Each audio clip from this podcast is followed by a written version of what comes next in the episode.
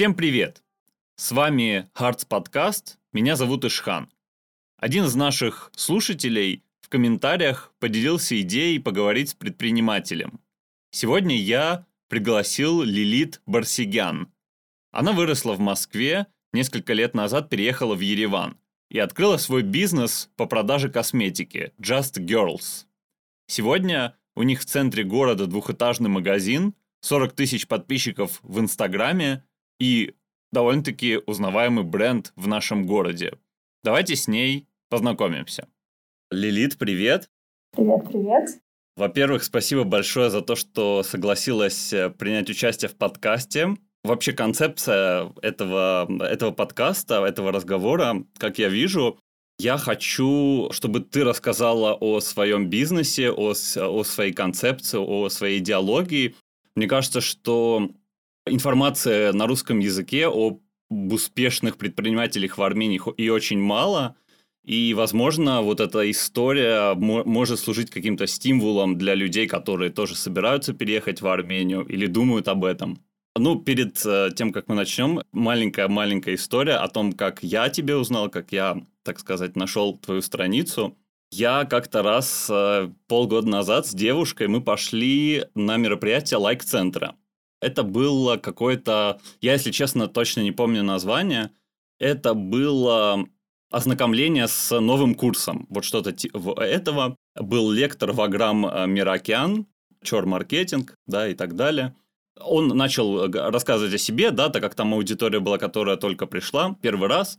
И он ска- э, сказал, я точно не помню в каком контексте, он говорит, что вот у нас был э, ученик, возможно, какие-то слова путаю, но вот идея вот эта была, что у нас был, был ученик, точнее ученица, она была из Москвы, и она открыла свой магазин в центре города на Северном проспекте. И все возможно, и как бы, да, открыть бизнес, несмотря на то, что, да, все думают, что в Армении э, нельзя этого сделать и так далее. И моя девушка, она уже знала тебя, она вот мне рассказала, что, да, прислала мне твою ссылку, и я подписался, начал следить. В первую очередь, давай начнем с самого начала. Хочу, чтобы ты рассказала кратко о себе. Ты родилась в России, да, если я не ошибаюсь? Нет, нет. Окей. Э, ну, во-первых, скажу, что, по-моему, если я не ошибаюсь, мне потом кто-то сказал, что в Чоль маркетинг на тот день, когда проходило мероприятие в Лайке, что-то про меня преувеличили и сказали то, чего я не делала, что-то типа там сеть каких-то магазинов уже, то есть как- как-то что-то приукрасили, либо они сделали это ну, нечаянно, как бы не знали информацию, либо, может быть, специально, я не знаю. Так что, возможно, что-то не так обо мне подумали. Больше, чем было на самом деле. Не-не-не, в плане, в плане, извини, перебиваю, точно не помню слов, но факт, что он сказал, вот я точно это помню, есть девушка с нуля, она начала свой бизнес и доросла до магазина на Северном проспекте. Вот это была основная идея. Факт остается фактом, это уже конкретно была правда. А что касается вообще в целом всей истории, если прям начинать совсем-совсем э, с самого начала, я родилась на самом деле в Армении в 95 году, то есть там после развала СССР. На тот момент мои родители уже имели опыт переезда в Россию, жизни в Москве, но почему-то после развала они решили вернуться обратно. Пожили тут несколько лет, поняли, что ну как бы нет вариантов, то есть ловить нечего, и решили снова уехать э, в Россию жить, в Москву. И после того решили, что уже все, типа, окончательно они больше не вернутся. И они прям очень много работали, чтобы чего-то достичь в Москве. Забегая вперед, у них получилось. Мне, наверное, было года два или три, когда они переехали. И, соответственно, я уже в Москве выросла и была, наверное, из той категории армян, которые чисто там приезжали на лето, там на две недельки на родину, вот им тут нравилось, но они всегда думали, ну, как бы на две недели хорошо, но жить бы тут я не смогла. Вот я была из, этих, из этой категории людей. Но потом прошло время, я в Москве училась, я получила образование рекламиста, работала в Москве, даже была там попытка создания своего агентства креативного. Но что-то все, что-то было не то, все что-то было не так. И, в общем, так сложилось, что как-то вот жизнь меня сюда привела. И со временем я поняла, что вот не знаю, вот почему бы не переехать? Вот хорошо же в Армении. когда приезжаешь на 2-3 недели, а вот почему бы не переехать и не остаться тут жить? И как-то я загорелась этой идеей, долго к ней готовилась морально, финансово, там создавала финансовую подушку для переезда. Искренне не понимала, как я буду тут жить, чем я буду заниматься. То есть у меня были представления, что я, наверное, буду заниматься каким-то бизнесом. Но что конкретно, как вообще, как все это реализовать, учитывая, что я даже там читать, писать не умела, я не представляла. Как бы как знаешь, как говорят, дорогу осилит идущий. Вот главное принять решение, а там уже на месте разберемся. После переезда, где-то, наверное, месяца 3-4, э, я продолжала работать на фрилансе с Россией. То есть, поскольку я рекламист, у меня ну, знания по SMM были. Ну, в целом, там, в разных направлениях, но, в частности, я очень сильно развивалась в SMM. И я работала на фрилансе. Но мне что-то как-то это все очень сильно надоело, потому что работая из дома, живя в Армении, я не могла никак получить там какое-то окружение себе, друзей, знакомства и так далее. Мне ну, просто не получалось этого, потому что я сидела дома, я работала через ноутбук, и по факту было без разницы, где сидеть дома, в Москве или в Ереване. И поняла, что что-то надо менять, как-то надо перестраивать все это дело, пора уже начать что-то делать вот в, в таком а, формате. И э, чтобы это не было какой-то рекламой, но мне попалось мероприятие лайка формата того, на котором ты был. Извините, я перебью. Можешь подробно рассказать, как ты попала на их мероприятие? Готовилась ли ты к этому заранее, или ты совершенно случайно попала, потом э, втянулась? Да, вот расскажи об этом. На, на самом деле все было достаточно забавно, потому что я на тот момент, когда решила, что мне надо ну, начать что-то делать, я решила, что мне надо найти работу СММщиком где-нибудь в Армении в каком-нибудь агентстве. В принципе, я думала, ну, ну я же хороший специалист, ну я же много чего умею, у меня классные результаты, меня должны хоть куда-нибудь взять. И я начала отправлять свое резюме просто всем, кого я находила, всех, всем, кто мне попадался на пути. А Лайк на тот момент искал, кажется, ивент-менеджера.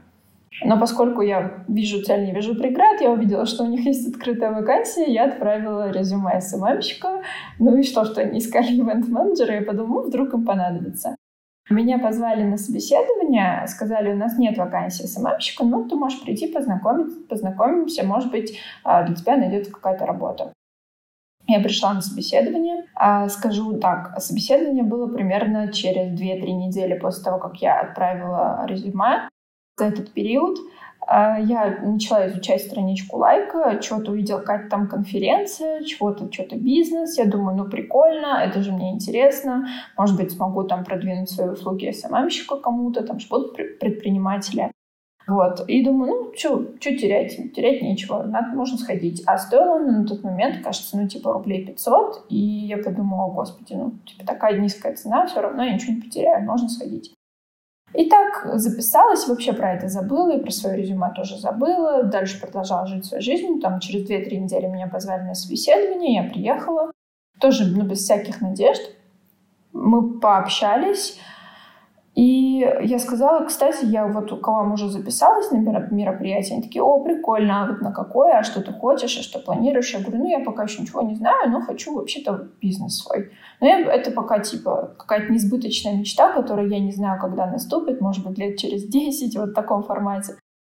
И мне тогда сказали такую фразу, типа, вот у тебя очень классное резюме, можешь его распечатать, повесить на стенку, оно тебе больше не пригодится. Типа, после этого ты наверняка уже будешь заниматься своим делом. И в целом так и произошло. А, я тогда пришла на мероприятие лайка. Я не знаю, то ли слова эти вдохновили, то ли какая-то атмосфера лайка, то ли я не знаю что. Но вот я как-то оттуда вышла совершенно просто другой целью. Я после собеседования в Лайке я пошла еще на, на одно собеседование через несколько часов в другое агентство. И, в общем, короче, меня нигде не брали. И для человека, у которого большие надежды, что его куда-то возьмут на работу, никуда не устроиться, было просто каким-то полнейшим провалом. Особенно зная, что я очень классный специалист в SMM. А, просто потому, что я не знала языка. И меня так это убило, потому что, ну, а что мне делать? Ну, я же не выучу язык за две недели. Ну, может быть, я выучу, научусь читать, писать, но этого будет недостаточно, чтобы делать крутые, классные продающие посты в соцсетях. И поняла, что, ну, как бы вот, шансов нет, меня никуда не возьмут, а я больше ничего не умею делать, только там посты в Инстаграме выставлять. И поняла, что, ну, тем более, все, дороги назад нет. Если я сейчас не построю свой бизнес, не начну хоть как-то зарабатывать, в целом мне будет нечего есть, мне негде будет жить, и куда мне дальше идти, вообще зачем жить тогда. Это сама себя поставила в такую тупиковую ситуацию, из которой не было э, выхода, ну, то есть был выход один только вот вперед. Ну и как-то вот с этими мыслями я, наверное, жила где-то еще недельки две-три, пока не наступило, э, не наступило это мероприятие. И э, продумывала разные идеи, что это может быть, а какие ниши. И вот почему-то я решила, что это будет косметика. Извини, что перебиваю, просто хочу сделать пояснение. То есть уже вам в рамках мероприятия лайка, потому что я, ну, особо не знаком, э, как там проходит все, хотя много слышал про... Не-не-не, это не в рамках мероприятия было, это было до мероприятия. Это я ходила и думала, у меня были такие идеи, вот я вот так вот решила. И пришла с этой идеей на мероприятие. Длилось оно три дня, и за три дня просто кардинально поменяла свое мышление. Наверное, повторюсь, не, это как бы не, не, не должно быть какой-то рекламой лайка, это все чисто моя личная история, потому что я знаю, что есть очень много противников всего этого, я ни, никому не навязываю, это чисто моя история. Вот, э, ну и, собственно, после этих трех дней все как-то у меня мышление поменялось, я прям решила сто процентов, что мне нужно всему этому обучиться, мне нужно пойти на ну, вот этот курс, который 6 недель длился, надо все сделать, потому что мне просто нет шансов не делать, нет другого варианта. Там уже, конечно, в рамках вот этого длинного курса уже поэтапно всему обучали, начиная с проверки твоей идеи, твоей ниши, стоит ли этим заниматься или нет. Соответственно, на э, первой стадии, на стадии проверки, я получила доказательство того, что моя теория была верной, и что здесь не хватает такого магазина, и в финальном, в общем, определила, что буду заниматься этим направлением. Ну вот примерно так все началось. Если говорить чуть-чуть конкретнее, что именно я сделала, такие прям шаги 1, 2, 3 в плане именно построения бизнеса, это было все абсолютно элементарно. Так как я СММщик, мне вообще не было проблемы там создать страничку, там придумать название, логотип, а, если точнее рекламщик, и мне вот это все, у меня есть знания, опыт и так далее. Для меня это вообще не было никакой проблемы. Я запустила страничку, там буквально сделала 10-15 публикаций, включила на это таргет, потратила, ну, там, не знаю, какие-то копейки, наверное, рублей 100 а, на тестирование. Начала получать сообщения, и для меня, наверное, самой большой проблемой было то, что все писали на армянском, а я не могла отвечать на армянском. И мне пришлось найти человека, который бы мне помогал, отвечал на, см- на смс в директе. Вот примерно как-то все так и началось. Никакой косметики у меня и в помине не было. То есть я просто открыла страничку, начала продавать того, чего у меня нет. Давай сначала про лайк, чуть-чуть поговорим, а потом перейдем к открытию, и ты вот поподробнее об этом расскажешь. То есть, получается, ты сколько пробыла в, в лайк-центре, ты обучалась этим курсом бизнеса? А, в лайке, ну, концентрация моего мероприятия длилась дня три. После него, где-то через недели две, начался непосредственно сам обучающий курс Телина, который длился шесть недель. И там на протяжении каждой недели была какая-то тема, то есть там, например, тестирование ниши, потом как набрать команду, как привлечь инвестиции, как там, я не знаю, сформировать маркетинговую стратегию и так далее, и так далее. То есть каждую неделю там какая-то тема изучалась, и в рамках этой темы каждый день были домашние задания. И выполняя эти домашние задания, непосредственно как бы ты создаешь свой бизнес. То есть ты уже во время учебы, ты, получается, начинала первые шаги свои. Да, да, да. То есть я одновременно и делала все эти домашние задания, и создавала вот эту внутреннюю систему работы, делала все расчеты. И одновременно мы делали там публикации в Инстаграме, собирали заказы, все это отправляли на доставки и так далее, и так далее. Ну вот мне было, наверное, дико тяжело, я очень уставала, потому что ну, вот возвращаясь к теме, что я нашла СММщика, наверное, это было самым гениальным решением, которое мне дали в лайке. Самое первое, самое главное, без которого я бы с места не сдвинулась. У меня, честно, не было представления, как я могу взять первого человека на работу спустя там две недели открытия самой, самого онлайн-магазина, когда у меня нет заказов, мне нечем платить зарплату, Я не представляю, как это все делать, но мне сказали надо. То есть это было домашнее задание такое. И вот когда я ее взяла, она отвечала на смс делала публикации, обрабатывала все заказы, там все, вот этим всем она занималась. А я по вечер... днем я делала домашки, по вечерам я собирала заказы, искала компании, с которыми, которые мне все это доставят. В общем, занималась вот, это, вот этим вот всем до двух, до трех, до четырех.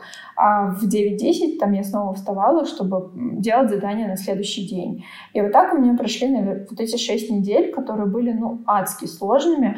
То есть, ну, я не знаю, э, вот в лайке, наверное, я просто не представляю, когда люди говорят, что, типа, не знаю, шарлатаны, там еще чего-то, инфо-цыгане. На самом деле там никто никогда не говорил, что вот, не знаю, волшебная палочка, и вы вдруг бац, миллионеры. Там нужно дофига много пахать, работать, очень много всего делать, не спать и учиться. Вот это самое главное. И вот этот путь я прошла он дал свои результаты. И ну, почему я так много говорю о лайке? Наверное, потому что это дало результаты, у этого есть плоды, и мне просто было бы преступно не говорить об этом, когда меня спрашивают о бизнесе, о том, как его построить, о том, как я все это сделала. Потому что это, наверное, большая часть того самого начала пути, который я прошла. А как ты думаешь, без лайка ты бы смогла то же самое сделать? Или как бы лайк, он тебя, можно сказать, и мотивировал, и дал какую-то информацию? Много же есть теорий таких, да, что вот весь этот бизнес-тренинг это все как бы надувательство, да, есть же такие в интернете ходят теории, что как бы все это можно и самому достичь. Вот что ты можешь ответить всем вот этим, так скажем, э, людям, которые не верят в подобные, так скажем, школы? Честно говоря, я и сама так думала, когда только вот думала пойти на этот курс или не пойти, я сама думала. Причем я человек из рекламы, мне все это достаточно было просто. А, я думала, ну, я уже знаю, как настроить таргет, как создать страничку в Инстаграме, логотип, название. Я работала с другими компаниями, есть большой опыт. Зачем мне все это? Я тоже так думала. Но мне чего не хватало, как я в самом начале сказала, это какого-то круга общения, людей, мне не хватало связи, мне не хватало, в принципе, понимания, как здесь все это работает в этой стране. И поэтому меня все это подтолкнуло окунуться в эту атмосферу. Но когда я туда окунулась, я поняла, что я ни черта не знаю. То есть э, нам, допустим, давали задание создать бизнес-модель. Я такая, так, бизнес-модель, что-то знакомое. Ага, и все. Что такое бизнес-модель, какие они бывают, как ее создавать, на какой платформе, как это оформить, я не знала. Или там нам давали задание э, собрать анализ целевой аудитории. Я как рекламист, я знаю, что такое целевая аудитория, я делала это миллион раз. Но когда нам дали табличку с вопросами, на которые надо написать ответы, и ответы надо написать максимально развернутые и максимально вот подробно, я заполняла эту таблицу, наверное, час, часов пять. Я никогда в жизни так много времени не тратила на описание целевой аудитории.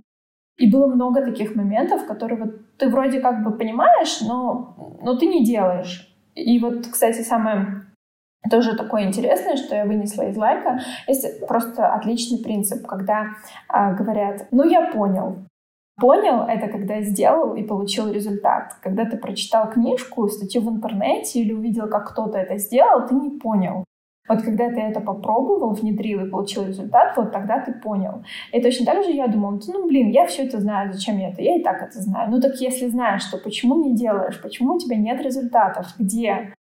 То есть, соответственно, ты не знаешь, ты не понял. Вот это тоже такой главный момент, который можно вынести из всего этого. И еще скажу, наверное, в чем преимущество лайка, помимо мотивации, помимо материалов, которые, о которых, возможно, вы не знаете. Это, в общем, такая платформа, где есть огромное количество табличек, которые достаточно просто открыть и заполнить. То есть половина дела за тебя сделана. Табличка есть, в ней все расписано, все формулы поставлены, все вопросы написаны, ее просто нужно заполнить. Эти таблички, не знаю, прошло уже больше года, мы их до сих пор используем, потому что они просто, ну, они очень крутые. И я не знаю, где в интернете можно достать, ну, можно, на самом деле они все слиты в интернет, но почему-то я не вижу, чтобы все люди вокруг стали успешными предпринимателями и все это поняли.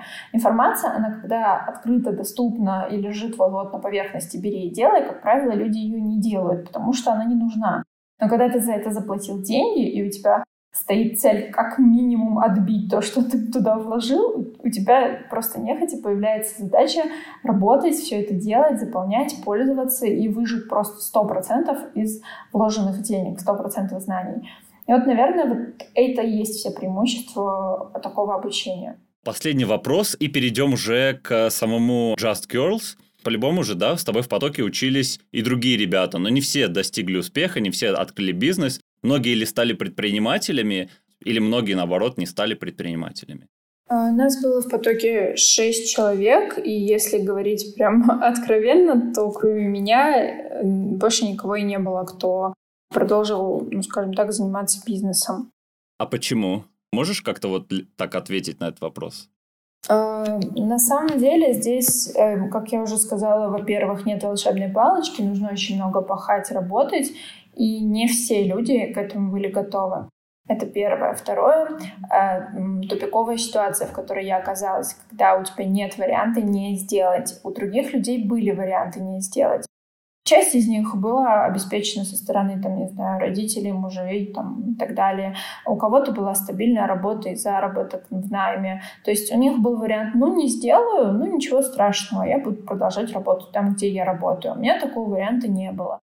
А, Лилит, расскажи теперь про открытие бизнеса. Ты уже немного начала об этом говорить. Еще, пожалуйста, упомяни, в чем концепция Just Girls, а в чем идея, с чего все начиналось, так скажем. Ну, такой путь с самого начала я уже описала примерно. Инстаграм-страничка, заказы онлайн и работали через Таргет я и СММщица. Без физического магазина, да. И потихоньку-потихоньку у нас росли заказы, то есть был какой-то естественный рост, сарафанка работала, а мы все больше и больше вкладывались в таргет, мы видели, что людям нравится, и продолжали это делать, просто наращивая обороты. А концепция в целом была такая, ну, она отличалась от того, что было на тот момент на рынке, хотя я повторюсь, что это было совсем-совсем недавно, чуть больше года назад, но за этот год э, мы задали определенный тренд, которому сейчас многие следуют. До нас так никто не делал, мы были первые. А концепция была в том, что, во-первых, у нас была бюджетная косметика, Здесь в Армении есть э, такой, не знаю, какой-то стереотип или не знаю, как это назвать, что если это дешево, значит это плохо. И люди давали предпочтение покупать э, тот же самый продукт, привезенный из Америки, который стоил дороже, нежели привезенный из России, потому что там он стоит дешевле. Оправдывая это тем, что в Америке оно дорогое, классное, а вот в России это дешевое и оно плохое. Но сейчас рынок изменился так, э, ну, не, не буду не слишком скромной скажу, что благодаря нам, а, что те, которые продавали из Америки говорили, что из России привезенное это некачественное, не знаю что, они стали привозить сами из России. То есть у нас был первый принцип — это бюджетно, второй принцип — это естественно, качественно, то есть у нас нет никаких там подделок, никаких там дубайских вот товаров, а, такого нет. И третий принцип — это должно быть круто. То есть мы создали такую идеологию, в которой многие хотят быть. Она очень современная, она такая позитивное. И все это создавалось э, через Инстаграм. И помимо того, что у нас и так, и так бы люди к нам пошли, потому что у нас было дешево и качественно, так мы еще и сделали так, что у нас остались, потому что у нас еще было прикольно. У нас были крутые, там, не знаю, кру- крутая упаковка, акции маркетинговые. А, вся вот эта стратегия, она была продумана так, чтобы вот лично мне самой нравилось и нравилось всем вокруг. Собственно, по этой стратегии, по такому плану мы работали где-то до мая месяца. В мае месяце я поняла, что мы вдвоем не тянем. Я взяла еще двух сотрудников. По тому же принципу я не знала, как им платить зарплату, потому что все равно денег не было на тот момент. Но я видела, что людям нравится, я понимала, что тормозить все это нельзя, надо развивать. Проходит еще месяц, э, к концу мая я осознаю, что я устала, я не могу больше сама собирать заказы, сама там все это разруливать, сама отвечать за развитие компании, сама, сама, сама. Я просто устала. И я поняла, что все, так больше работать нельзя, надо открывать магазин. Вообще открытие магазина было запланировано на август, но я подумала, ну, почему бы сейчас не начать интересоваться помещениями. И с мая месяца начала искать помещение. Почему-то я вот сразу решила, что хочу в торговом центре. Но, как оказалось, мы не можем открыться ни в одном торговом центре по внутренним правилам торговых центров. И единственное, где нам, э, в общем, дали возможность, это был Ташир-стрит. А извини, почему а, а почему не разрешали? Не знаю, как в России. Здесь в Армении есть принцип, что если в торговом центре какой-то один магазин продает условно какой-то один бренд, то в торговом центре не может открыться второй магазин, который будет продавать тот же самый бренд. То есть уже были кто-то, кто продавал те же самые бренды, которые вы продаете? Да, да, да. И поэтому единственным вариантом нам оставили Ташир-стрит. В принципе, в принципе, это был неплохой вариант, потому что он был в центре города, под Северным проспектом, так сказать. Людям всем было бы удобно. Но меня смущало то, что сама проходимость Ташер-стрита была не очень. И это был большой риск, на который я пошла. Не знаю, что мной тогда двигало. Наверное, если бы это было сейчас, я бы, наверное, так не сделала. Но, как оказалось, все, все пошло хорошо. То есть мы, я, я боялась, что мы не вырулим просто эту аренду но мы ее вырулили, вырулили. И сейчас э, мы вот сейчас переехали, забегая вперед, в новое помещение, где аренда в три раза дороже, чтобы примерно понимать э, темпы развития. Вот. И все у нас было круто, классно. Открытие магазина, конечно, было это какой-то очень сложной темой, потому что у меня не было в целом вообще никакого опыта. Все эти юридические какие-то моменты, все эти моменты с налоговой, как это все оформлять, как это делать. В общем, это была какая-то катастрофа, и то, что у нас было на тот момент уже четверо, меня просто спасало, потому что я одна никогда в жизни этого не сделала, мне очень сильно помогали. Если говорить про темпы развития, да, скажем, с открытием магазина, они как-то возросли или у вас была динамика довольно-таки стабильная всегда? Честно говоря, я, вот, я никак не могу сформировать динамику ни роста компании в целом, роста продаж, ни роста инвестиций, поскольку у нас по сей день не закончился момент инвестиций в компанию. До сих пор все еще инвестируем, инвестируем, потому что э, такой рост нужно чем-то обеспечивать. То есть это э, что-то, что не, укладывается в моей голове, нет какого-то стабильного роста, чтобы я была уверена в том, что завтра у меня будет вот так. Но нет стабильного роста, скажем так, в положительную сторону, то есть он всегда больше, чем я, я ожидаю. Э, в целом у нас в этом году примерно уже вот мы ожидали, что там у нас февраль столько-то, март столько-то, апрель столько-то. И тут настал коронавирус, все закрылось, и опять же я опять не могу отследить вот эту динамику. Сколько прошло времени с начала, что ты поняла, что этот проект, он имеет будущее большое? По-любому же в начале вы были в минусе, да, если были. Э, и по-любому были такие мысли, что, ну, может быть, не надо. Вот через сколько времени ты поняла, что вот это то, что нужно? На самом деле мы никогда не были в минусе.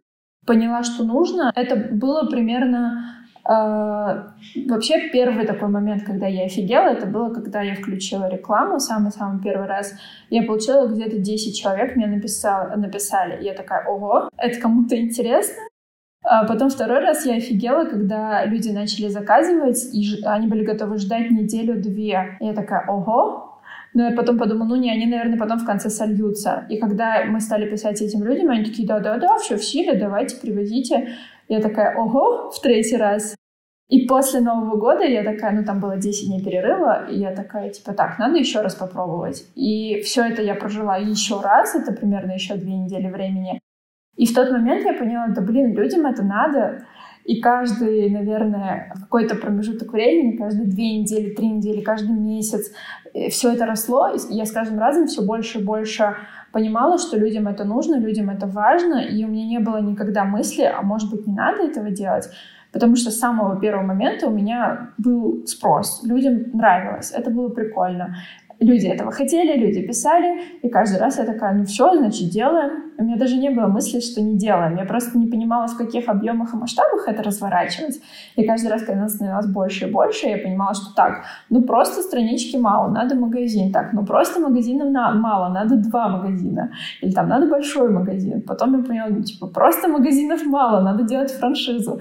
И по сегодняшний день это продолжается. Я каждый раз думаю, ну вот, вроде все, окей, магазин есть. И понимаю, что мало, мало, мало, надо больше. И э, этот рост подписчиков, рост покупательской аудитории, рост выручки, это все мне лишний раз доказывает, что нужно просто делать больше.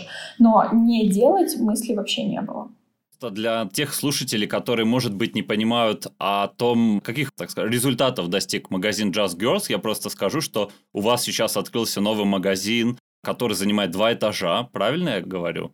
У вас 40 тысяч подписчиков в Инстаграме. Для Еревана и для Армении это очень такая большая цифра. Активные пользователи.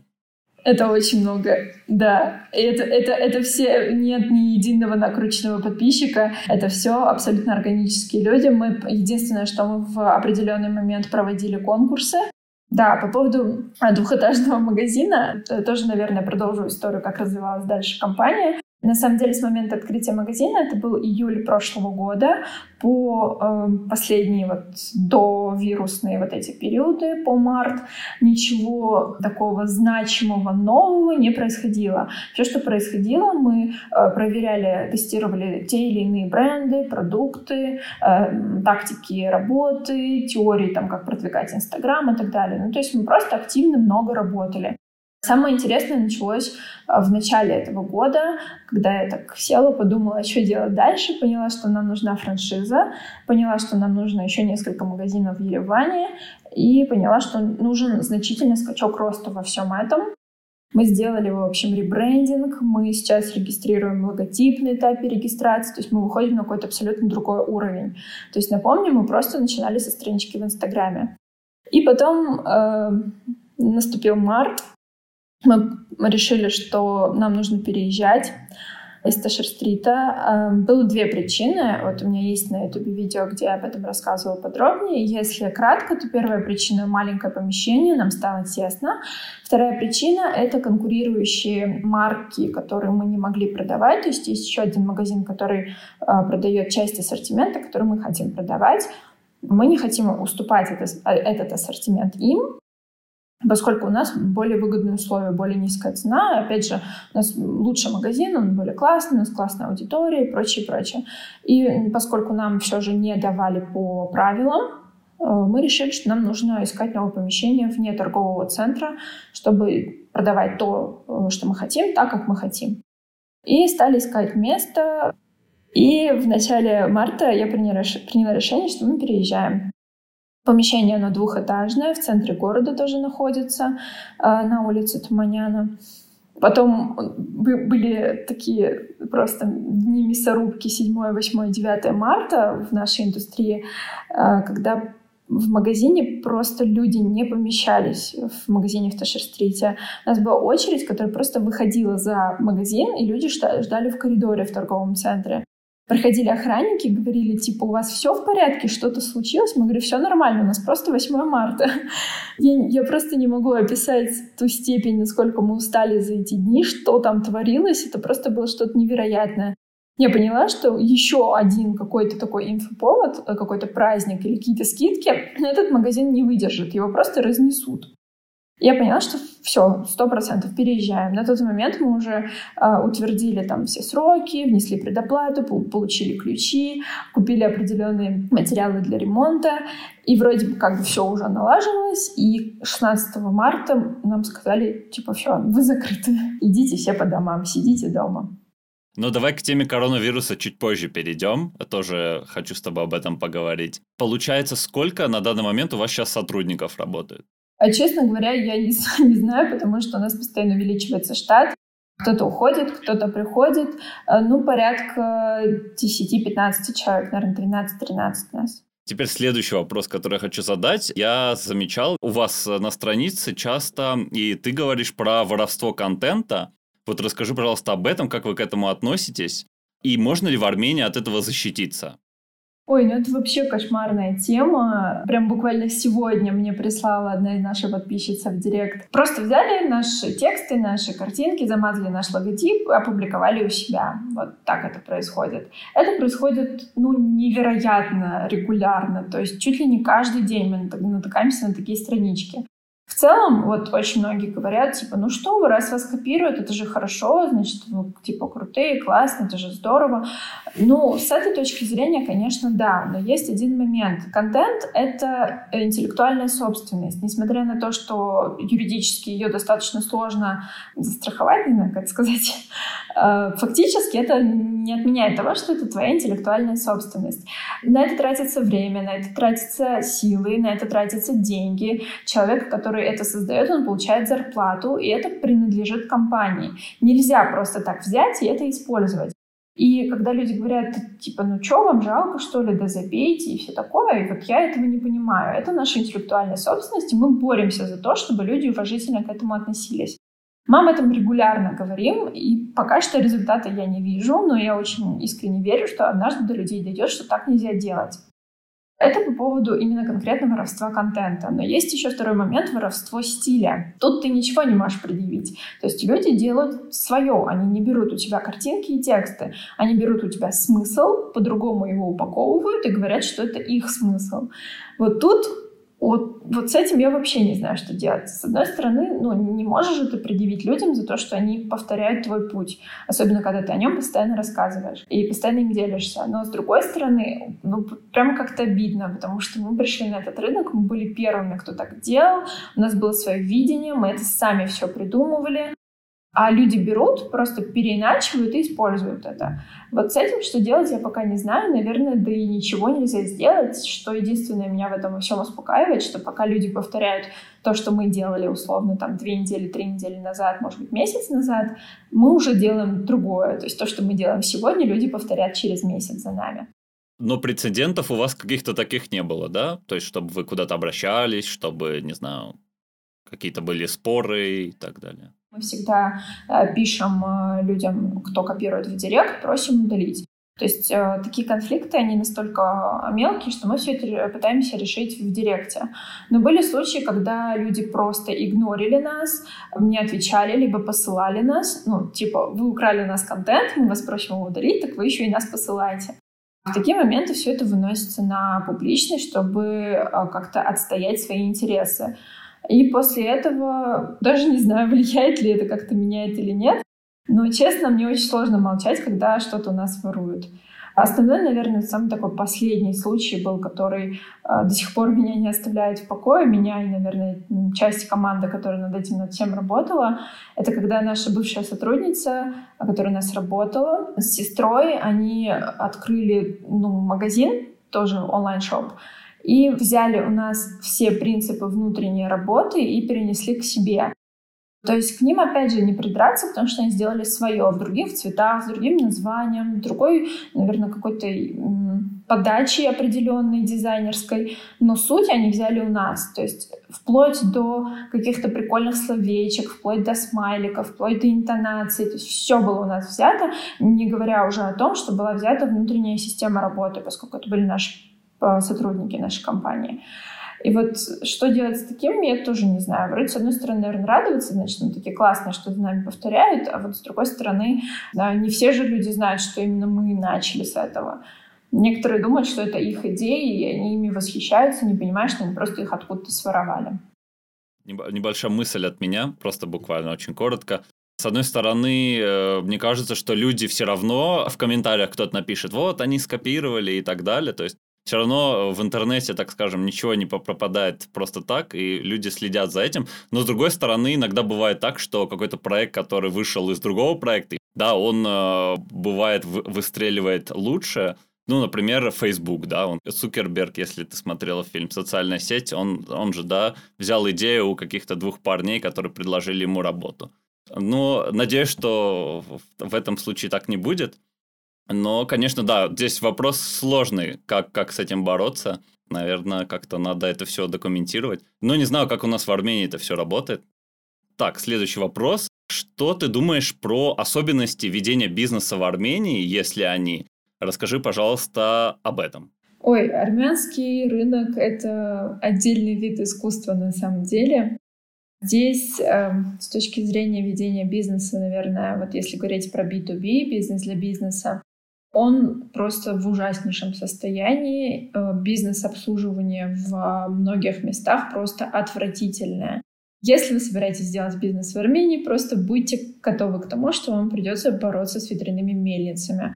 В России, например, если вам нужно провести интернет, подключить интернет, а вам достаточно оставить заявку на сайте, и там через 36 секунд с вами свяжется менеджер, расскажет вам о всех возможных э, во вселенных э, вариантах, как подключить эту сеть, какие там есть мегабайты и так далее, и так далее. Через два часа, через день у вас уже будет стоять сотрудник этой компании, уже с роутером в руках, с договором, и просто в считанные секунды у вас будет подключен интернет.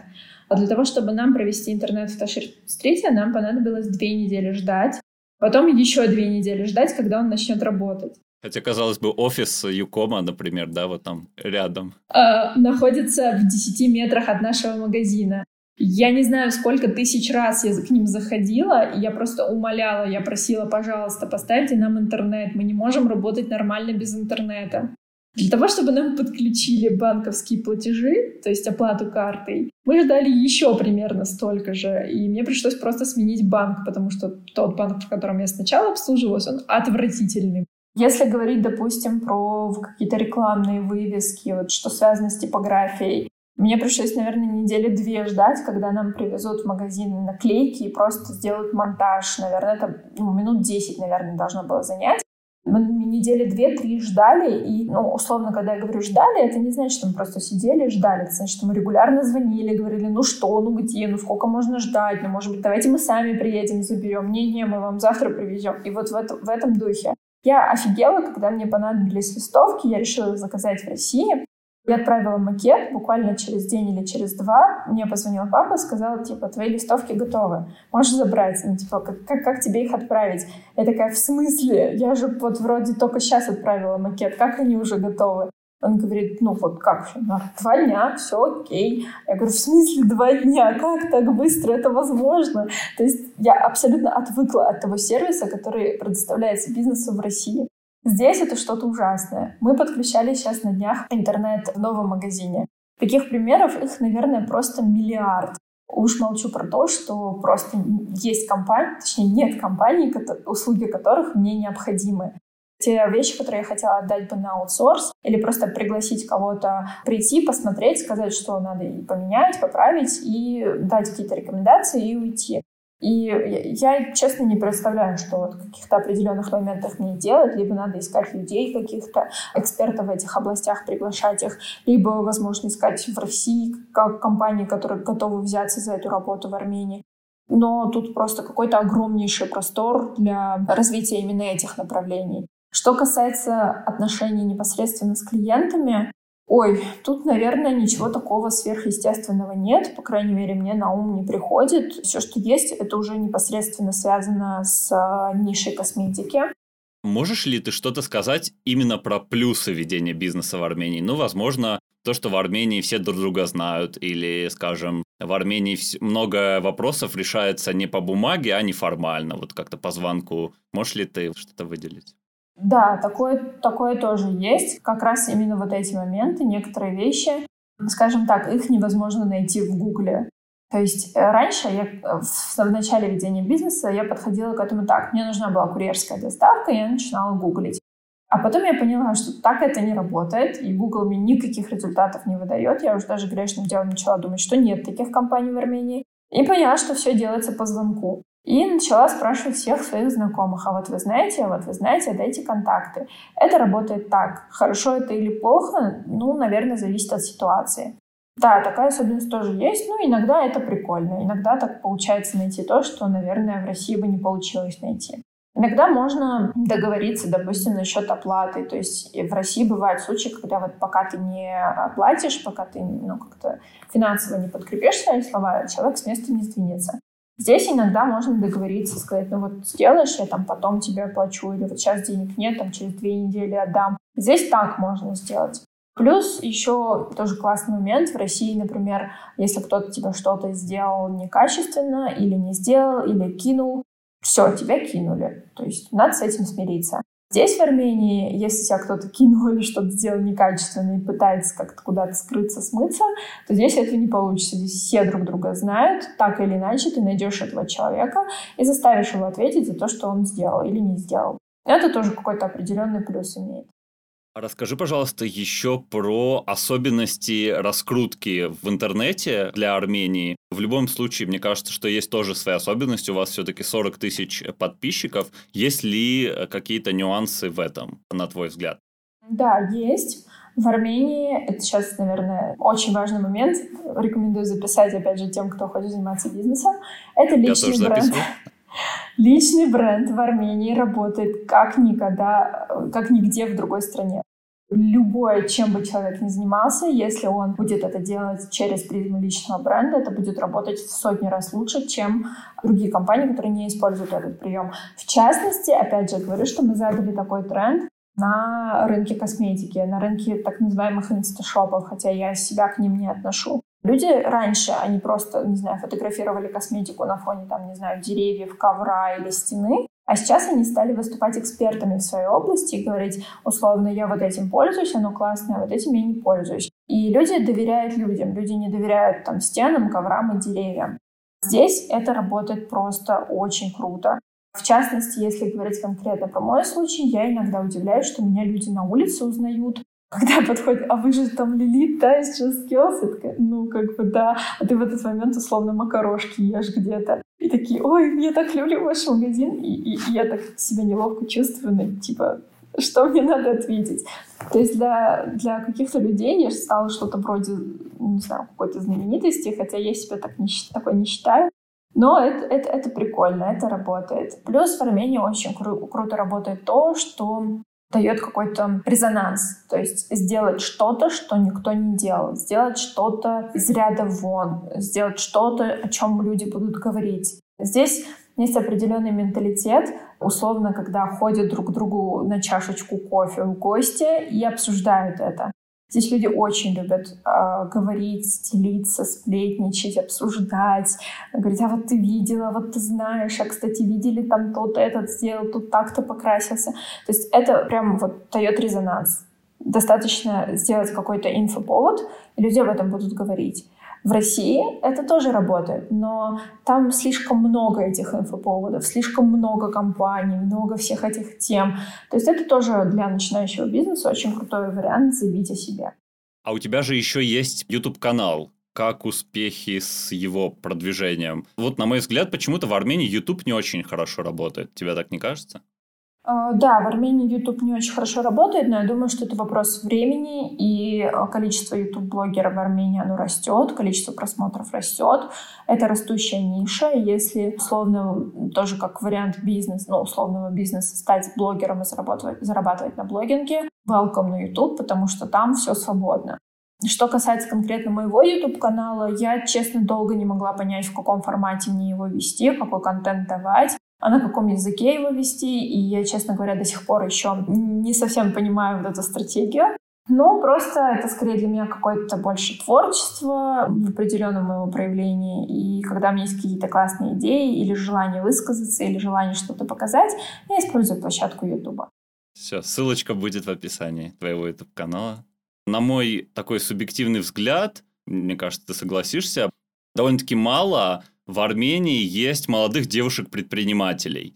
Ты сталкивалась когда-нибудь во время своей деятельности с каким-то недопониманием? Ну, например, когда в тебе не видели или удивлялись, что именно ты являешься владельцем э, компании Just Girls, и чувствуешь ли ты из-за этого какую-то повышенную ответственность? Что касается мелкого бизнеса, вот микробизнеса, то как раз-таки девушек в нем намного больше. Серьезно? М, я не замечал как-то. А, речь идет именно о маленьком таком бизнесе, который, возможно, даже не, зарегистрирован никоим образом, то есть это даже не ИП. Их много. Как показывает опыт лайка именно в Ереване, э, девушки добиваются большего результата, чем парни. Есть теория, связанная с тем, что, наверное, на парнях как бы больше груз ответственности лежит, что, ну, типа, ну, я там серьезный какой-то, я не, не знаю, мне это все не надо. И они больше кидаются какими-то словами, понтами, нежели делают. А девушки, они больше именно в плане делать. Но это, это не, не проверенная информация, это не статистика, это просто какая-то внутренняя, да, теория. А что касается более крупного бизнеса, здесь, наверное, все же мужчин больше. Связано, я думаю, это с тем, что просто время такое. То есть после Советского Союза еще не дали сформироваться тому поколению девушек, которое бы понимала, что они могут, в принципе, делать все. Хоть заниматься мелким бизнесом, хоть крупным, хоть в женских направлениях, хоть в мужских, а может и не заниматься им в целом. Не было этого поколения еще. Как правило, это очень маленький процент девушек, которые это все понимает. И э, что касается конкретно меня, опять же, не знаю, для меня это очень странно, но многие люди мне пишут, что Я стала для них каким-то мотиватором, примером, что так можно. И это круто, если это так. Я очень рада этому, что я своим примером кому-то что-то доказываю, хотя такой цели не стояла. А что касается какой-то дискриминации, как таковой ее не было. Иногда, иногда, когда я со своим молодым человеком где-то появляюсь в каких-то ну, скажем так, налоговой или еще чего-то. Люди думают, что это его дело, ну, мне так кажется почему-то, что это его дело, а я чисто просто на меня все оформлено, как там, не знаю, жена олигархов. Мне почему-то кажется, что в, глазах людей мы так выглядим. Иногда потому, что я не понимаю, что мне говорят на армянском, до сих пор такое бывает, какие-то заумные слова используют. Или где-то надо что-то быстро прочитать, изучить и так далее. Он всегда рядом со мной, он поддерживает меня. И люди, наверное, думают, что я просто там чисто ради подписи. Э, иногда такое бывает, когда приходит, опять же, там, я бываю в магазине, приходит, тоже что-то оформить надо, подписать, и тоже говорят, а кто у вас, типа, тут, ну, в армянском тонорен, и я такая из угла высовываюсь, ну, типа, я, и люди такие, а, что, ты? Вот, это немножко выглядит забавно, особенно с учетом того, что в целом в обычной жизни я выгляжу лет, наверное, 16-17, а не на 24. И для людей это еще большее удивление, что мало того, что девушка, так еще и такая вот молодая, которая даже 18 на вид нет. Иногда это так как-то проявляется, но в этом нет какой-то такой жесткой дискриминации, агрессии. Такого ничего нет. Это ну, просто типа неожиданно для людей, вот скажу так. Думаю, что это изменится. Это тоже такая э, сфера, которая поменяется в скором будущем, и в частности э, благодаря нашей компании в том числе, потому что, опять же, э, мы доносим до наших покупательниц, до нашей аудитории, что они могут заниматься всем, чем они захотят. Расскажи еще, пожалуйста, про... Ты как начинала говорить об этом, я тебя прервал про ситуацию с коронавирусом. Ты говорил у себя в сторис, что ваша компания, если будет еще такой кризис, вы уже будете готовы к нему. Чему вы научились за это время и как вы будете действовать, скажем, если будет еще такая ситуация?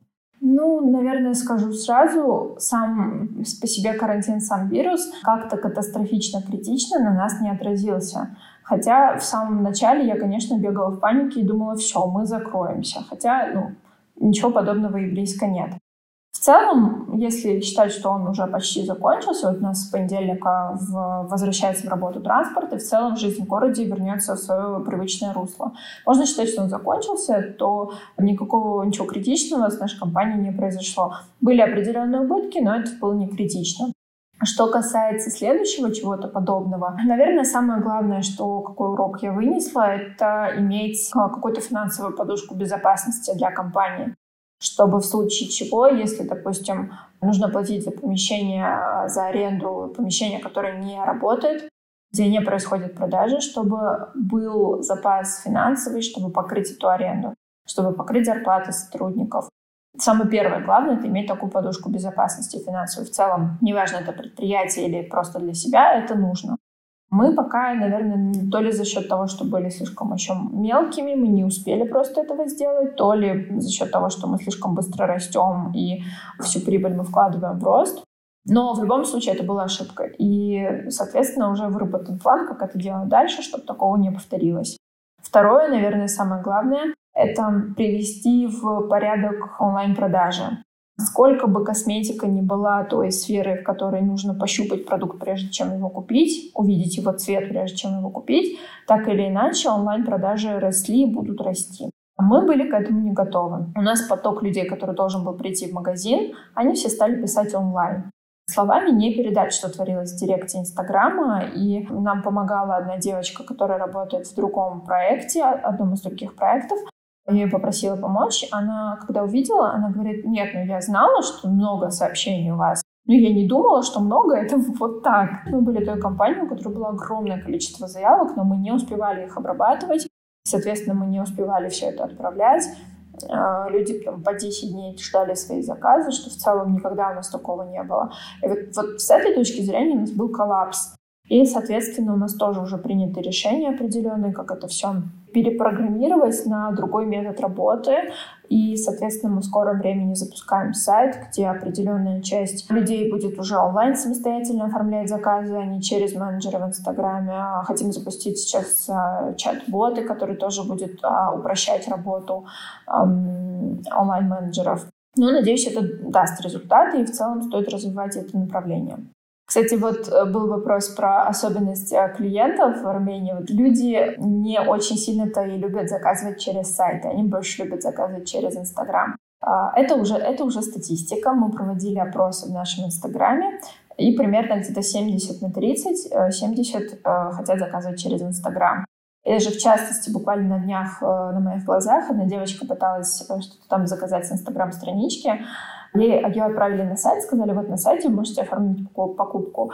И для того, чтобы оформить эту покупку, ей понадобилось, наверное, написать 10 сообщений в Инстаграм, сказать, а вот это как нажать, а как там выбрать доставку. И я понимаю, что, с одной стороны, сайт должен упростить работу, а с другой стороны, я вот думаю, как бы он нам ее не, не, не усложнил. Я могу ошибаться, но покупали ли вы рекламу блогера в Инстаграме? Если да, то насколько, насколько это эффективно было? Ну, смотря какой блогер. Есть несколько блогеров, с которыми мы сотрудничали, и это достаточно эффективно. И блогеры, сотрудничество с которыми эффективные, у нас стали постоянными, мы ежемесячно с ними работаем. Есть блогеры, которые были просто абсолютно бессмысленными, и это были потрачены просто деньги, товары впустую. Соответственно, с ними мы не работаем. Но как таковой блогинг в Армении, он еще не развит тех масштабов, которые есть в России. В России, э, допустим, если брать нашу индустрию бьюти-блогеры, их просто вот, ну, я не знаю, открываешь YouTube, и там все бьюти-блогеры. В Армении эм, их можно пересчитать э, просто по пальцам. В целом всех бьюти-блогеров. Инста, YouTube, всех. 10 человек наберется, вот, наверное, может и не наберется.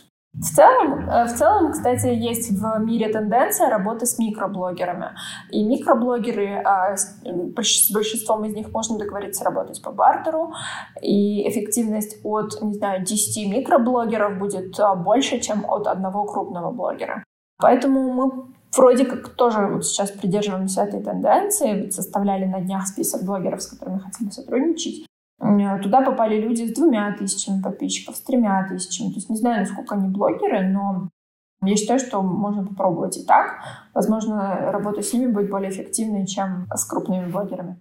Расскажи, пожалуйста, про свои будущие планы, про свои будущие проекты, о которых ты уже упоминала, но ты не сказала, в чем их будут особенности, если, конечно, не секрет.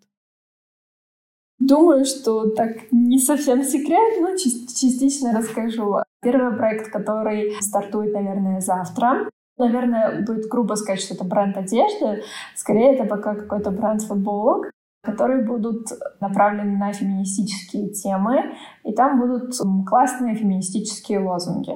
А мы уже запустили два дизайна, и там завтра-послезавтра уже начнем их продажу. В целом мне бы хотелось развить эту тему до бренда одежды, производство которого будет в Армении. Возможно, это не будет полноценный бренд одежды, там, условно, где будут разного рода артикулы, там, не знаю, штаны, куртки, пальто, кроссовки. Но что-то такое более камерное, маленькое, но очень классное. Вот уверена, что до этого формата можно его развить. И, соответственно, хочется, чтобы этот проект отчасти был благотворительным, чтобы часть вырученных средств она э, шла на помощь девушкам, девочкам э, в трудных э, семейных ситуациях. Это один из проектов, который вот-вот сейчас стартует. Второй проект, который мы сейчас готовим, это школа SMM. Тут все, наверное, максимально просто. Для всех моих проектов мне нужны SMM щики, а рынок SMM в Армении очень в плачевной ситуации, в плачевной ситуации находится. Кстати, наверное, об этом тоже стоило сказать в плане B2B. В Армении очень много так называемых SMM-специалистов, которые прошли, там, не знаю, какой-нибудь курс один день или одного тренинга и считают, что они уже классные специалисты, хотя они ничего не сделали. И таких людей, когда ты приглашаешь к себе и говоришь, ну вот давайте сотрудничать, как правило, они очень высокомерны, очень себя на уме, у них там какое-то свое видение, которое вообще тебе, тебя не устраивает. С ними работать сложно. В этой ситуации самое правильное, на мой взгляд, взять человека, который хочет учиться, хочет стать СММщиком, которому нравится твоя команда, твоя идея, там, твоя сфера, твоя ниша, и он готов обучиться и работать у тебя. Вот поэтому мы так говорили, говорили и решили, ну если мы будем обучать, то почему бы не создать а, свою программу обучения. И нам хотелось сделать именно такой курс, который был бы практическим, будет формата, вот ты приходишь, у тебя нет странички, ноль, и ты начинаешь на курсе создавать свою страничку первую, делать для нее SMM, там, будь это Facebook, будь это Instagram, неважно, все это развивать, развивать, и к концу курса у тебя уже будет какой-то плюс-минус готовый проект, и у тебя будут навыки, с которыми ты можешь проект развивать. Вот такая у нас идея, и, соответственно, делается это в большей степени не для того, чтобы развить рынок SMM, хотя и это тоже в большей степени, потому что нам самим нужны SMM щики. И мы хотим найти крутых, классных людей в нашу команду.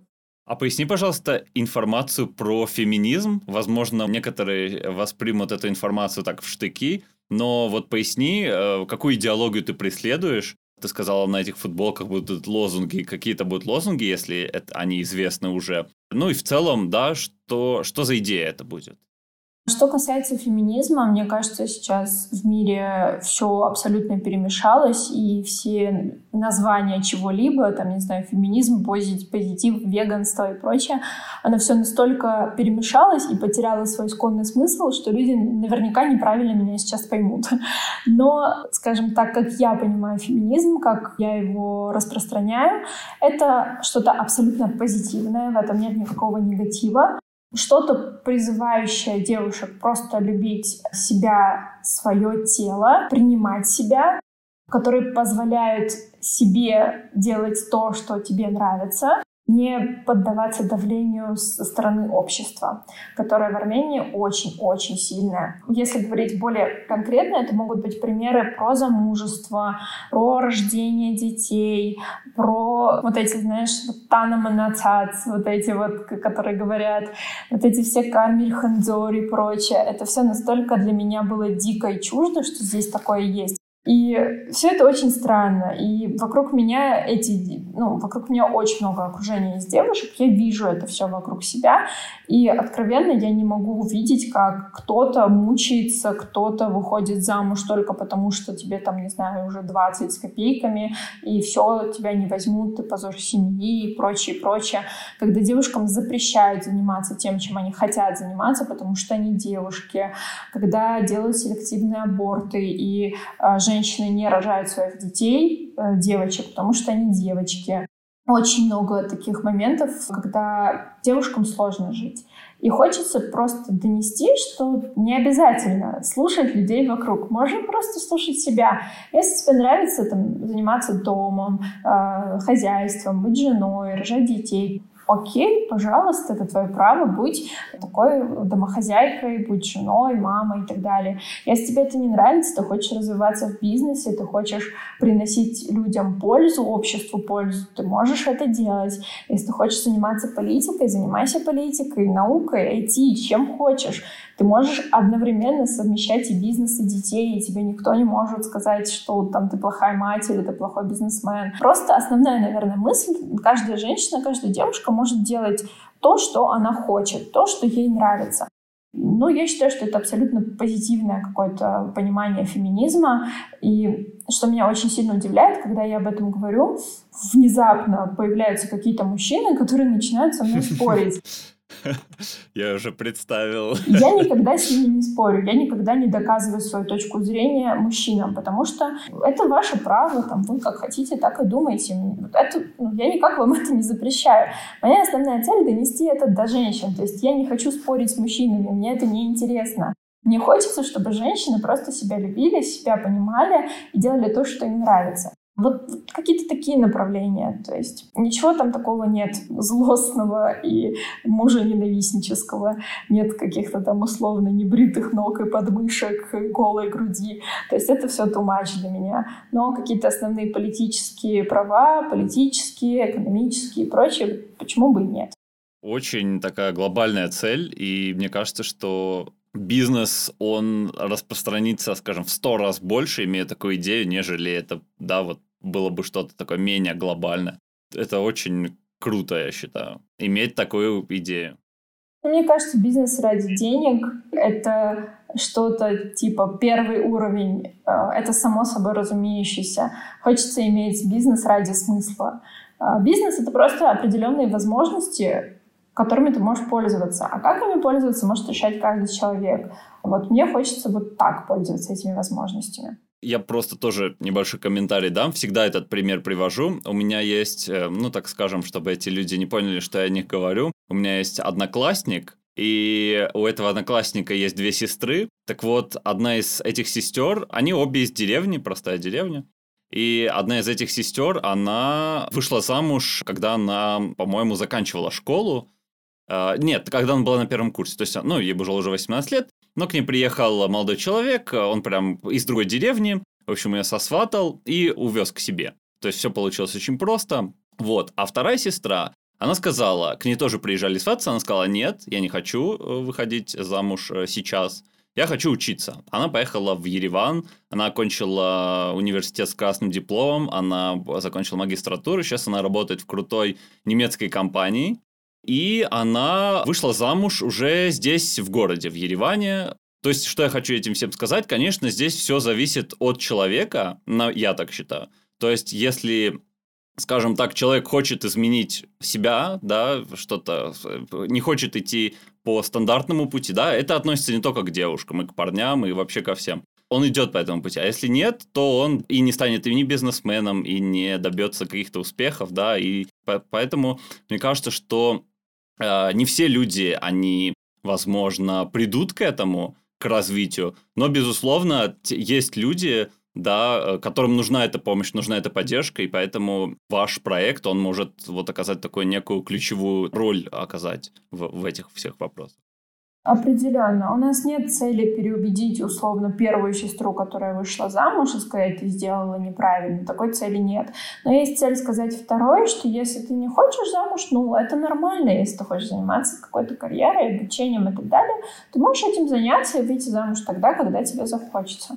Вот вся основная мысль. В частности, у меня есть пример моей мамы, которая в определенные там, какие-то студенческие годы, когда она жила в Армении, она э, занималась фехтованием. Он, надеюсь, никто не будет из моих родственников это слушать. Она занималась фехтованием, ей это очень нравилось. Можешь изменить, да. Можешь изменить историю. Изменить маму. В общем, у нее это классно получалось, ей пророчили там какое-то большое будущее. Но во всей этой истории была проблема в том, что она возвращалась поздно вечером и возвращалась на автобусе с а, компанией, которые, ну, условно, они все там вместе ходили на эти занятия, все вместе ехали домой. И поскольку фехтование это ну не прям женский вид спорта, там было достаточно много мальчиков. И ей просто в семье сказали, ну, это неправильно, вот что ты вот так вот с ними ходишь по вечерам, вот что подумают, что скажут. И она принципиально сказала, тогда я не буду заниматься фехтованием. Но тренер там ее буквально просил, умолял, там говорил, хочешь, я поговорю там с твоим братом, папой, я, я все сделаю, но ты останься, потому что у тебя большое будущее в этом спорте. А вот она не осталась по такой причине. И я сейчас говорю маме, ну, мам, ну, в смысле, ну, как ты могла на это повестись? Ну, тебе же получалось, тебе это нравилось. Почему? Она говорит, а вот я на тот момент такая была упрямая, что если мне вот так сказали, значит, я принципиально бы и не ходила туда, чтобы вот ну, какие-то такие семейные вопросы решить. Вот это одна из, из тех историй, которая, возможно, могла бы не произойти, если бы кто-то донес до моей мамы мысли о том, что, ну, мам, ну, ты могла бы сделать иначе, ты могла бы жить так, как ты хочешь. Возможно, бы сейчас у тебя была совсем другая жизнь. Почему-то она так сделала, ну, не знаю. Наверное, просто время другое было. Так что вот эта история, она мне всегда сидит в голове, я понимаю, что есть еще куча, куча, несмотря на то, что это было 30 лет назад, сейчас есть куча таких историй. Мир не сильно поменялся с тех пор в этом смысле. Подход, мои вопросы подходят к концу потихоньку. Дай э, несколько советов, скажем, да, для, люд... для репатриантов, куда бы им можно было бы вложить деньги в экономику Армении, скажем, в бизнес Армении? Какие сектора, на твой взгляд, они слабы и нуждаются в какой-то, вот, да, ты сказала, что рынок, он э, не очень развит, некоторые сферы. Какие сферы, они нуждаются в таком оживлении, на твой взгляд? Вообще, что касается оживления бизнеса, ну, наверное, я бы проще было бы сказать, в какие сферы не стоит вкладываться. Я бы сказала, наверное, гостинично, какой-то ресторанный такой бизнес, поскольку здесь ну, ну, на достаточно хорошем уровне относительно. Большая достаточно конкуренция, и думаю, что есть лучшие ниши, в которые лучше вложиться. Что еще, наверное, бы не сказала? Наверное, еще бы не сказала супермаркеты, именно такие, где еду продают. Возможно, еще какие-то связанные с государством, там, не знаю, добычей чего-либо, каких-то ископаемых и прочее. Такое тоже вряд ли. Остальные сферы, которые попроще, любая это может быть сфера абсолютно, если в нее прийти и сделать чуть-чуть лучше, чем делают конкуренты, можно отбить огромное количество клиентов у конкурентов. Это может быть абсолютно что угодно. И в частности, вот мне хочется развивать э, наш бренд в разных направлениях, чтобы и там, и там, и там мы смогли себя попробовать, и там, и там заявить, и как бы доказать людям, что вообще в целом все возможно. Куда бы мы ни пришли, мы можем сделать чуть лучше, чем конкуренты, и показать, что можно в, этом, в этой сфере заработать. Какого-то списка, наверное, давать бессмысленно, потому что это абсолютно все сферы, абсолютно. Вот исключая те, которые я сказала. А ты бы не хотела сейчас переехать в Россию обратно Mm-mm. М-м. из Армении? Нет. То есть ты видишь свое будущее только в Армении? Да, абсолютно точно. Я даже не, не представляю, если говорить не о... Ну, а Россия, это понятное дело, что нет. Мне кажется, сейчас все бегут из России. Ехать в Россию было бы самым странным поступком в моей жизни. Если говорить о других странах, допустим, не знаю, Европа, Америка и так далее, честно, я не вижу себя нигде, кроме Армении на данный момент. Мне кажется, что вот именно здесь мое место, и здесь я могу что-то дать этому миру, чего я явно не смогу дать в каких-то других странах. Наверное, все. Хотел спросить тебя про совет начинающим предпринимателям, но думаю, это будет немножко банально. Но если ты что-то хочешь сказать еще, что-то добавить, скажем, для тех людей, которые хотят начать свой бизнес, но пока не начали, может, что-то ты хотел бы сказать. Хотя знаю, что обычно все говорят банальные вещи, типа вот, делай там и все такое. Вот. Но вот, может быть, учитывая армянский опыт. Я, я не знаю, мне кажется, здесь не важно как, опыт какой страны. Пару дней назад, когда мы говорили о том, что вот о наших предстоящих проектах, обсуждали, что нужно сделать, составляли списки, и наша СММщица, она сказала, типа, о, прикольно, надо будет это сделать вот сейчас, ну, типа, на днях. Я говорю, а давай сейчас это сделаем? Она так на меня смотрит, типа, да. То есть а почему-то она подумала, ну, типа, ну, можно же это сделать на днях, ну, там, завтра, может быть, послезавтра, может быть, на неделе вот это состояние, вот эти мысли о том, что у тебя есть еще куча времени, чтобы что-то сделать, они очень обманчивые. На самом деле, все, уже времени нет. Вот ты делаешь здесь, прямо сейчас. Другого шанса у тебя не будет. Я ей сказала, типа, ну, давай сейчас это лучше сделаем. Мы сели, мы сделали. Хотя то, что мы хотели сделать, мы могли бы и отложить и сделать это попозже. Есть такое, тут такое понимание, вот, что ты уже что-то не успел сделать. Это понимание уже, что время прошло, оно очень сильно подбадривает. Ты понимаешь, что у тебя нет шанса, нет времени ждать, думать, сомневаться и так далее. Тебе просто надо взять, сделать это прямо сейчас, потому что ты уже не успел. Вот, наверное, вот эту мысль я посоветую всем начинающим предпринимателям заложить себе в голову, переспать с ней, подумать о ней и проснуться на следующий день с пониманием, что ты уже опоздал, и тебе надо срочно начать что-то делать. Потому что где-то сейчас в Армении кто-то создает что-то, о чем ты только думаешь, вот ты думаешь, не знаешь, делать, не делать, а кто-то это уже прямо сейчас делает. Кто-то, кто завтра станет твоим конкурентом. Поэтому если есть желание, если есть силы, если есть возможности, берите и прямо сейчас вот делать. Вот прямо сейчас. Лилит, спасибо большое за возможность с тобой записать подкаст. Лично мне было очень интересно. Я, скажу честно, сам нахожусь в каких-то таких поисках себя сейчас, поэтому лично мне этот разговор тоже был такой небольшой мотивацией. Конечно, вряд ли я прямо сейчас пойду что-то делать, но, но э, возможно, да, то есть это в, в любом случае какая-то новая информация, новая энергия, потому что, как правило, да, люди, скажем, из России, они думают, ну, в Армении что там делать, бизнес, это же все, этот, надо поехать куда-то в, Арм... в Америку, есть какие-то такие общепринятые стереотипы, но э, ты своим примером доказываешь обратное, и спасибо тебе за это. Тебе желаю неиссякаемой мотивации, энергии, сил и только дальнейшего развития, воплощения всех твоих идей. Спасибо большое, тоже очень рада была поучаствовать в подкасте и желаю удачи в развитии этого проекта. Мне кажется, это очень классная идея записывать такие подкасты. Думаю, многим будет полезно. И всем спасибо, кто слушал. Надеюсь, было полезно и вам тоже. Не забывайте на нас подписываться, Мы есть на всех площадках для подкастов, таких как Apple Podcasts, Google Podcasts, ВКонтакте, Яндекс.Мьюзик, Spotify и на других. Проявляйте активность в комментариях, если вам понравилось. До новых встреч!